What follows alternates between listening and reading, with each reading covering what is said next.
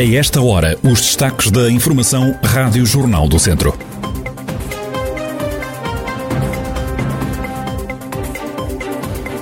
Viseu recua no desconfinamento, é o único conselho do distrito nesta posição. Carregal do Sal entrou em situação de alerta. Júlio Norte dá nega ao PSD a dois meses e meio das eleições, não se recandidata à Câmara de Mortágua como chegou a ser anunciado por Rui Rio. A atualidade da região em desenvolvimento já a seguir.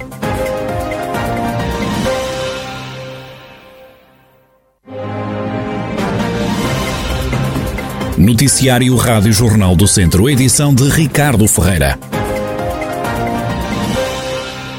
Viseu entrou ontem na lista de conselhos com risco elevado devido à Covid-19, vai recuar assim no desconfinamento, é o único município do distrito nesta situação. Entre as novas regras está uma novidade, a apresentação obrigatória do certificado digital ou então um teste negativo para entrar em restaurantes a partir das 7 da tarde já desta sexta-feira, também aos sábados, domingos e feriados durante todo o dia. Já a limitação do número de pessoas por mesa mantém-se nestes espaços. São no máximo seis pessoas por mesa no interior e dez na esplanada. Passa também a ser obrigatória a apresentação do certificado digital ou um teste negativo para aceder a estabelecimentos turísticos e de alojamento local, numa medida válida para Viseu, mas também para os restantes conselhos do país.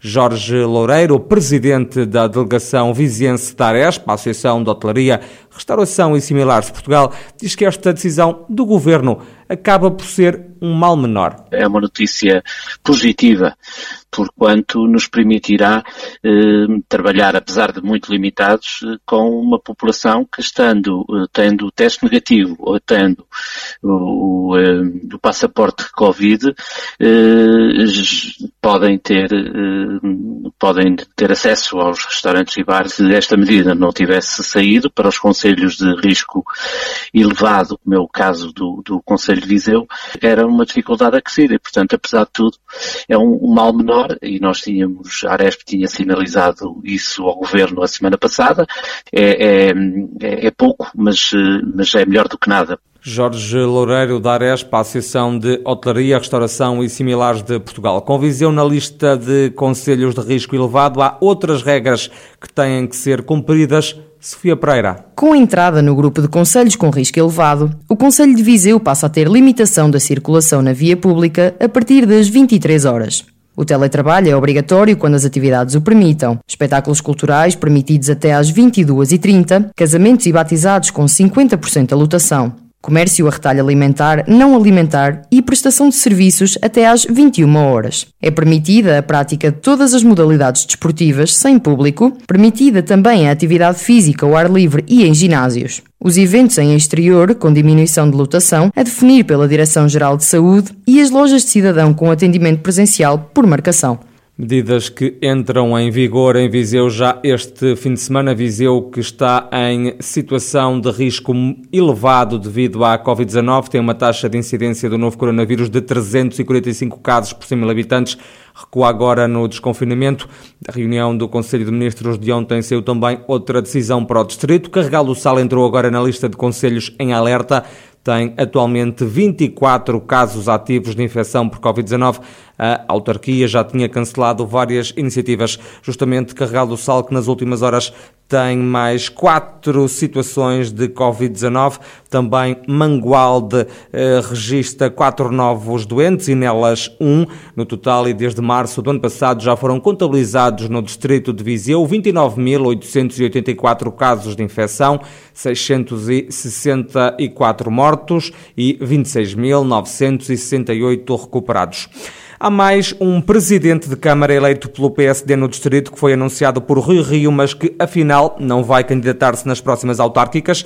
Depois de Paulo Santos em Sátão, foi agora Júlio Norte em Mortágua. O autarca que vai no segundo mandato deu uma nega aos sociais-democratas há dois meses e meio das autárquicas. A decisão de Júlio Norte apanhou de surpresa o presidente da Conselhia Social-Democrata de Mortágua, Arnaldo Ferreira como é óbvio, eu não tenho que fazer quaisquer juízos de valor sobre a renúncia de Júlio Norte. É um direito que lhe assiste, que respeitamos e que recusamos comentar. No entanto, recordo que a candidatura de Gero Norte e de mais sem autarcas foi uma imposição da Comissão Nacional sem audição prévia da, da Conselhia de Mortágua. Nós tínhamos um contrato de dois anos, cumprimos-lo e só soubemos no dia 20 de junho que, que foi anunciada formalmente a desistência do Norte, portanto ficamos, ficamos muito limitados no tempo para arranjarmos candidaturas. Não? É? O que se passa é exatamente isso.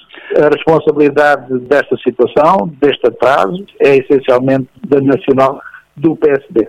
Com as eleições marcadas para o dia 26 de setembro, o PSD de Mortágua diz agora que não tem condições para se apresentar a votos no Conselho. A situação e o estado e a que isto chegou tem a ver com o conhecimento formal da desistência do Norte no dia 20 de junho, através da Distrital. Ora, isso condiciona e, e torna-se torna impraticável termos tempo para apresentar listas à Câmara, à Assembleia Municipal e juntas de freguesia até finais de junho. Isso é impraticável. Portanto, estamos disponíveis para trabalhar qualquer outra solução que a, que a nossa distrital tem em mãos para resolver.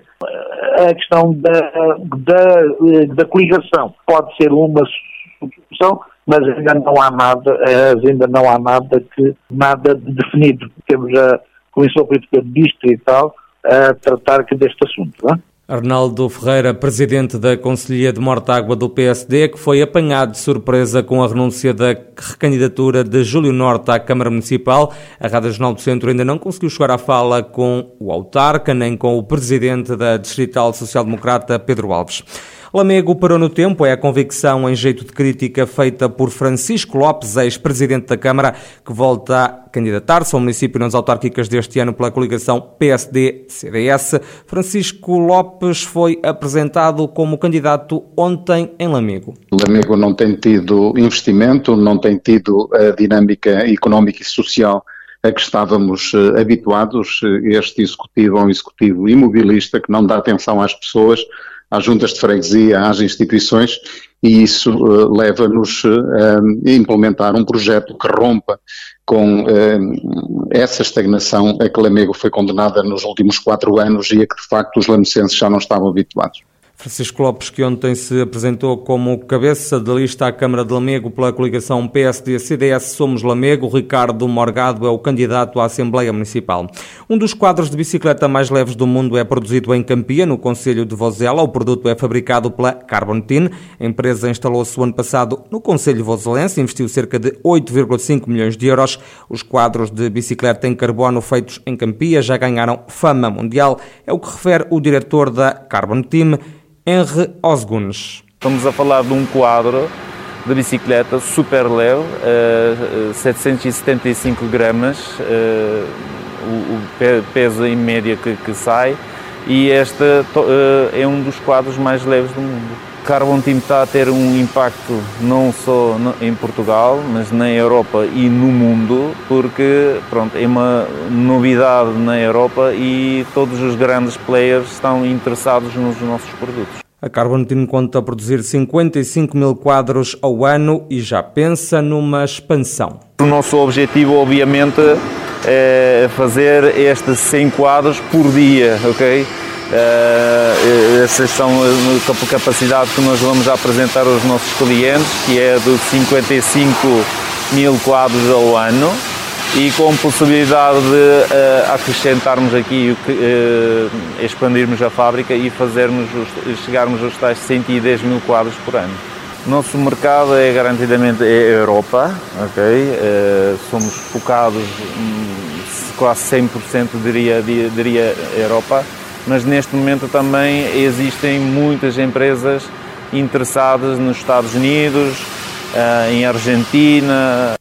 Henry Osgunes, diretor da Carbontina, empresa que vai ser inaugurada esta sexta-feira pelo Ministro da Economia. Pedro Cisa Vieira vai ainda visitar as obras da criação da ecopista de Vozela. Também vai passar pela loja de produtos tradicionais Saudades do Centro e inaugurar a Bike In, um alojamento no centro da Vila de Vozela, cujo conceito principal é a bicicleta. Está a ser construído um parque de geoaventura em Val de Cavalos, na freguesia de Cota, em Viseu. O investimento é de pouco mais de 50 mil euros. Vai ter um percurso suspenso numa zona florestal e protegida em termos ambientais, com diferentes graus de dificuldade.